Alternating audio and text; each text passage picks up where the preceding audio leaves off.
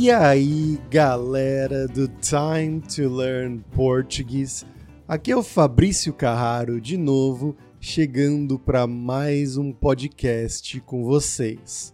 E hoje eu vou contar a história de Vasco da Gama, que foi um navegador português muito famoso, na verdade, tão famoso que ele virou até nome de um time de futebol no Brasil, no Rio de Janeiro.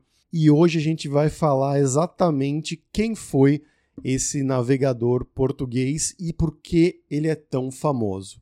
Vamos lá. Bom, começando aqui, o Vasco da Gama foi um homem que nasceu em Portugal em 1469 na cidade de Sines, que fica na costa oeste ali, na região sul, mais ou menos, de Portugal. E ele era filho de uma família nobre ali daquela região de Portugal. O pai dele era considerado um cavaleiro e também um mestre da Ordem de Cristo, que era uma dessas ordens medievais, assim como a Ordem dos Templários. E nessa época, no final ali do século XV, Portugal era uma potência marítima. Eles tinham inventado um navio chamado Caravela, que era muito bom para navegação, e eles começaram a explorar toda essa área. A Europa tinha muita conexão com ali aquela parte da Ásia, a Índia, e eles queriam fazer o um mercado de especiarias, né, de temperos, coisas como canela, gengibre, açafrão, cravo, noz moscada. São várias coisas que para a gente hoje não valem praticamente nada. Você pode comprar no supermercado por 50 centavos, um dólar, mas naquela época eram muito caras e muito importantes para o comércio. E se você não sabe exatamente onde fica Portugal na geografia da Europa, ele fica na parte oeste, muito perto das Américas, dos Estados Unidos, do Brasil. Também tem um acesso fácil ao norte da África, a região de Marrocos, da Argélia e etc. Mas para fazer comércio terrestre com essas regiões da Índia, era muito difícil, porque eles estavam muito longe. Eles teriam que passar pela Espanha, passar pela França, chegar ali na Itália e ali podia talvez ir usando navios pelos mares internos, o mar Mediterrâneo, o mar Adriático, ou então ir também a pé por caravanas até a Turquia e até a Índia. Era muito complicado e eles queriam achar um outro caminho ao redor da África para chegar nas Índias e também e também nessas outras regiões da Ásia para poder fazer comércio sem passar por outras partes da Europa. Mas fazer esse caminho era uma coisa muito complicada, porque ali no sul da África do Sul tinha o Cabo da Boa Esperança e era um mar muito agitado, muito agressivo. Com os navios daquela época, eles ainda não sabiam muito bem como fazer esse caminho, essa travessia, e assim muitos navegadores portugueses começaram a tentar fazer isso. Alguns conseguiram passar pelo Cabo da Boa Esperança. Em 1497, Dom Manuel de Portugal ele decidiu se esforçar mais para encontrar essa rota até a Índia. E ele falou com o Vasco da Gama, que era esse comandante que tinha 27 anos de idade na época, para ser o líder dessa expedição. Ele tinha esse objetivo econômico, mas também tinha um objetivo religioso, porque eles queriam expandir o cristianismo nessas regiões também. E aí, no dia 8 de julho de 1497, o Vasco da Gama saiu de Lisboa com uma frota de quatro navios e 150 homens para fazer esse percurso. E depois de mais ou menos quatro meses da saída deles de Lisboa, eles chegaram finalmente no sul da África, do continente africano, ali no Cabo da Boa Esperança, e eles fizeram algumas tentativas para tentar passar por ali e eles não conseguiam. Tentaram a primeira vez e o mar realmente era muito agressivo, o vento não era favorável e não conseguiram. Eles tentaram uma segunda vez e de novo eles não conseguiram, mas na terceira vez, no dia 22 de novembro de 1497, eles finalmente conseguiram seguir um caminho em um dia que os ventos não estavam tão violentos assim e conseguiram passar pelo Cabo da Boa Esperança e entrar no Oceano Índico. E depois de passar, eles encontraram uma baía, um lugar onde eles podiam parar com os navios. Encontraram alguns índios, alguns indígenas que se mostraram amigáveis e eles foram para a terra, trocaram algumas coisas, receberam pulseiras desses indígenas, comeram juntos, dançaram juntos, enfim, eles tiveram um contato amigável com esses indígenas dessa região da África do Sul. E eles continuaram percorrendo a costa da África, ainda com ventos muito fortes, as correntes marítimas ali também, oceânicas na verdade, também eram muito fortes e eles começaram a ficar sem comida e sem água. Essa viagem já estava durando quatro, cinco meses e eles estavam com dificuldade com esses mantimentos. E depois de mais 60 léguas, que é uma distância marítima, eles pararam em um lugar perto de um rio com uma outra população local que recebeu eles também de uma maneira muito amigável e por causa disso eles chamaram esse lugar de Terra de Boa Gente. E uma surpresa dos navegadores é que tinha muitas mulheres nesse lugar. Eles falaram que aonde vinham 20 homens, vinham 40 mulheres. E aí eles ficaram alguns dias lá, mas depois os ventos ficaram melhores e eles continuaram o caminho enquanto ainda ficavam olhando para a costa. Eles não, eles não iam muito longe da costa da África. Mas aí, como eu falei, eles estavam com problemas de comida, de água e um problema muito conhecido hoje em dia e também dos navegadores, eles começaram a ter escorbuto que é uma doença muito comum entre os navegadores dessa época por falta de vitaminas, principalmente a vitamina C, que você pode encontrar na laranja, no limão, na tangerina. Eles não tinham acesso a esse tipo de comida e muitos tripulantes, muitos homens dos navios começaram a morrer por causa dessa doença, do escorbuto. Mas eles continuaram, encontraram um lugar onde eles puderam ficar por um tempo, se alimentar um pouco melhor, e depois de um mês eles continuaram a viagem e chegaram em uma ilha chamada de Moçambique. E eles perceberam que esse lugar era muito ativo financeiramente, é, mercadologicamente mesmo tinha uma rede comercial muito ativa que era controlado pelos negros muçulmanos desse lugar, que tinham navios cheios de ouro, de prata, de tecidos, dessas especiarias também, como a canela, o gengibre, a pimenta, e também pedras preciosas, as pérolas, os rubis, as esmeraldas, etc.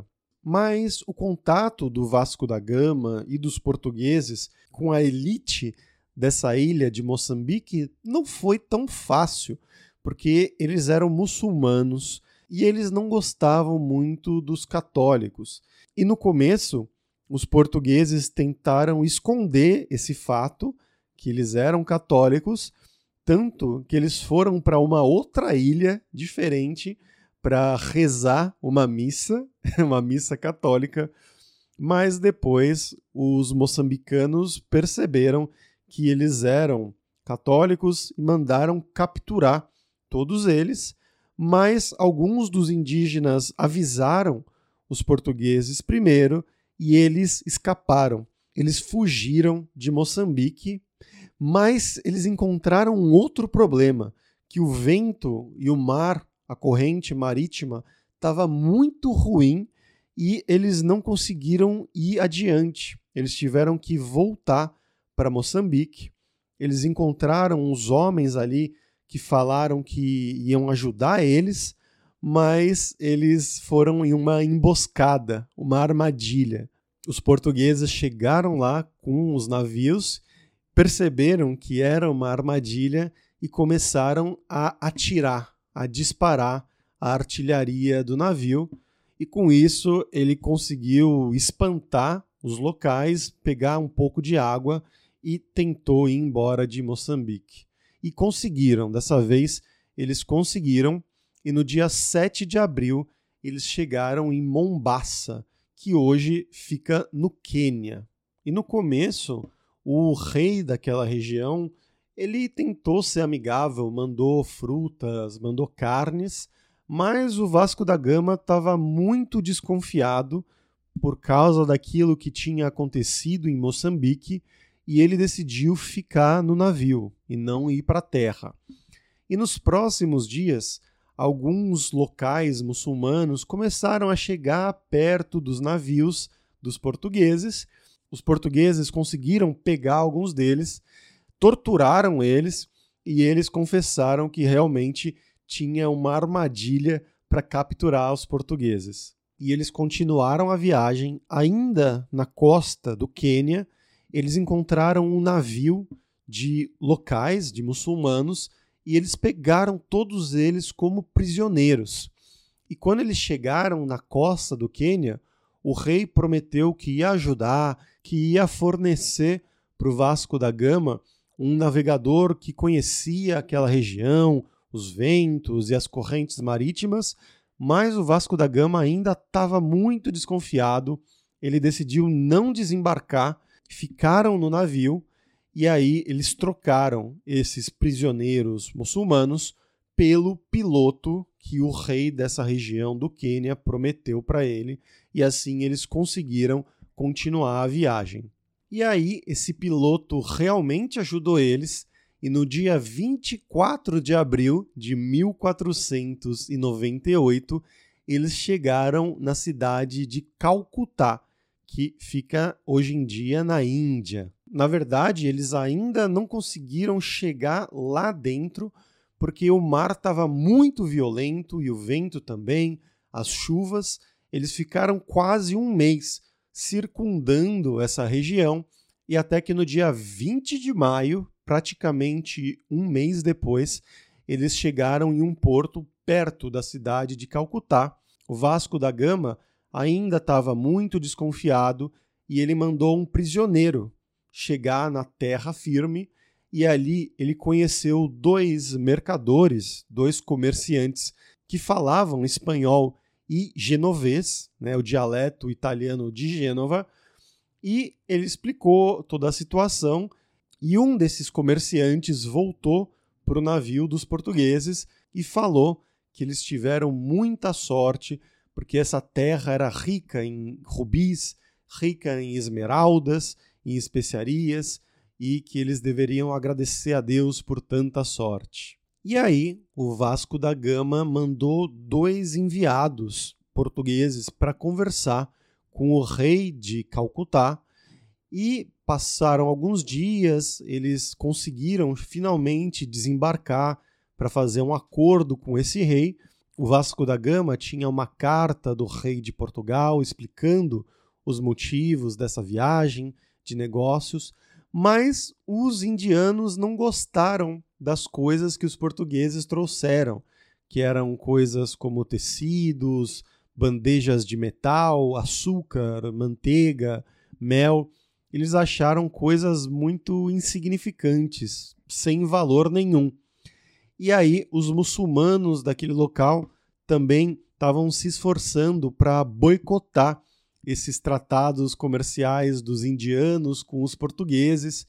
E assim o Vasco da Gama ficou quatro meses em Calcutá sem fazer nada praticamente, tentando criar esses negócios, mas sem ter sucesso. E aí o Vasco da Gama decidiu voltar para Portugal. Ele não tinha mais nada para fazer ali. E essa viagem também foi muito difícil. Para sair da Índia e chegar até a costa da África, ele levou 90 dias, três meses, e nesse percurso, 30 homens morreram por causa daquela doença, o escorbuto, por causa da falta de vitamina C, e muitos outros ficaram doentes também, debilitados. Então, no final, eles tinham praticamente sete ou oito homens por navio. E aí ele chegou na costa da África e passando ali pelas cidades de Mogadíscio e de Melinde, já em janeiro de 1499, ele conseguiu finalmente desembarcar e pegar alimentos, frutas e água, mas ele teve que abandonar alguns dos navios porque tinha pouca gente para controlar quatro navios.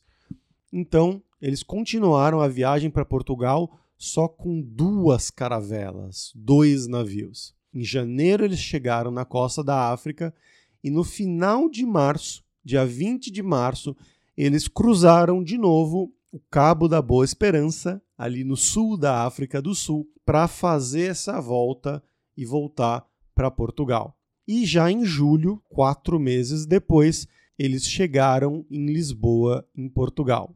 E assim, o Vasco da Gama ficou muito famoso por ter sido esse homem a fazer não só a volta ao redor do Cabo da Boa Esperança, mas por ter descoberto esse caminho para as Índias. E aí, claro, como ele já tinha feito isso uma vez e o rei de Portugal tinha muitas expectativas para fazer negócios com os povos que moravam na Índia, dois anos depois, o Vasco da Gama organizou mais uma expedição para as Índias, só que agora com uma frota muito maior em vez de quatro navios, ele tinha 12 navios com muitas mercadorias, muitas coisas, e eles tinham um objetivo político também. Eles queriam ter postos militares nesses lugares que eram conquistados pelos portugueses. Eles saíram de Portugal no dia 10 de fevereiro de 1502, passaram pelo Cabo da Boa Esperança no dia 22 de maio de novo com uma tempestade muito forte, mas conseguiram passar. Foram até Moçambique e ali eles deram essa primeira demonstração de poder militar, atirando nos povos que ficavam ali no porto de Moçambique para demonstrar que Portugal que manda aqui nessa região. E alguns dos povos da Índia começaram a se rebelar contra comerciantes portugueses e o Vasco da Gama e a tripulação deles ficaram sabendo disso e começaram a pegar muitos navios daquela região como prisioneiros, começaram a atirar em várias cidades ali da Índia que estavam indo contra os portugueses. E quando ele chegou de volta em Calcutá, ele exigiu um pagamento de uma multa por causa desses atos contra portugueses e ele exigiu também que o rei expulsasse todos os muçulmanos, os mouros dessa região ali e também do Cairo e de Meca. E o rei se recusou, claro, e os portugueses começaram a atirar com os canhões das caravelas nessa cidade. E isso causou muita destruição e muitas mortes na cidade. Eles começaram a torturar também alguns prisioneiros muçulmanos. Foi uma coisa horrível que aconteceu.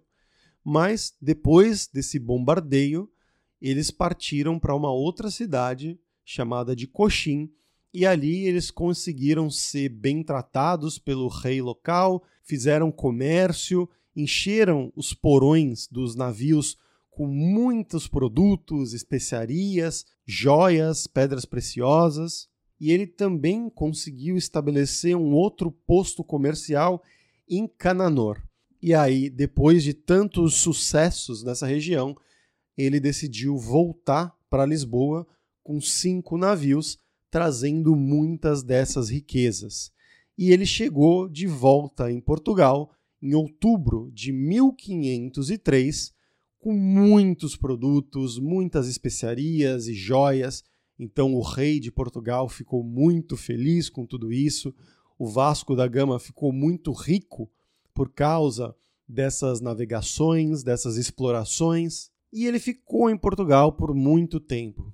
Passaram muitos anos e em 1524, mais de 20 anos depois desse percurso do começo de 1500, ele já tinha mais de 50 anos de idade, ele era famoso, tinha o título de vice-rei da Índia e ele decidiu fazer mais uma viagem lá para as Índias, que foi a terceira e última dele.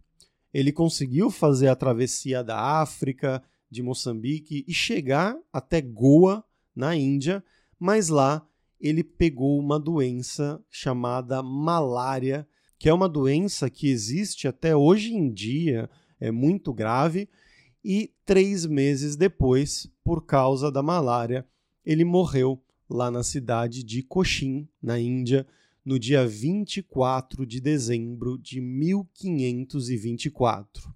A princípio, ele foi enterrado lá na Índia mesmo, em Cochin, em uma igreja católica, mas em 1539 eles trouxeram os restos mortais do Vasco da Gama para Portugal para ele ser enterrado na terra dele. E é onde ele está enterrado até hoje. Bom, pessoal, por hoje é isso. Espero que vocês tenham gostado dessa história, que é muito interessante, muito importante, mais para Portugal do que para o Brasil, mas é uma dessas coisas que a gente aprende na escola no Brasil, porque faz parte desse período de grandes navegações e é muito interessante também de um ponto de vista histórico. E se você quiser ter a transcrição completa desse e de todos os episódios do Time to Learn Português e também me apoiar para eu continuar fazendo esse podcast grátis aqui para vocês, vocês podem me apoiar lá no Patreon, em patreon.com barra Time to Learn Português e na categoria Amigo você vai ter acesso a todas as transcrições dos podcasts, dos vídeos do YouTube, também vai ter acesso às palavras mais importantes de cada aula, destacadas, traduzidas para o inglês e também exercícios para você praticar o seu português.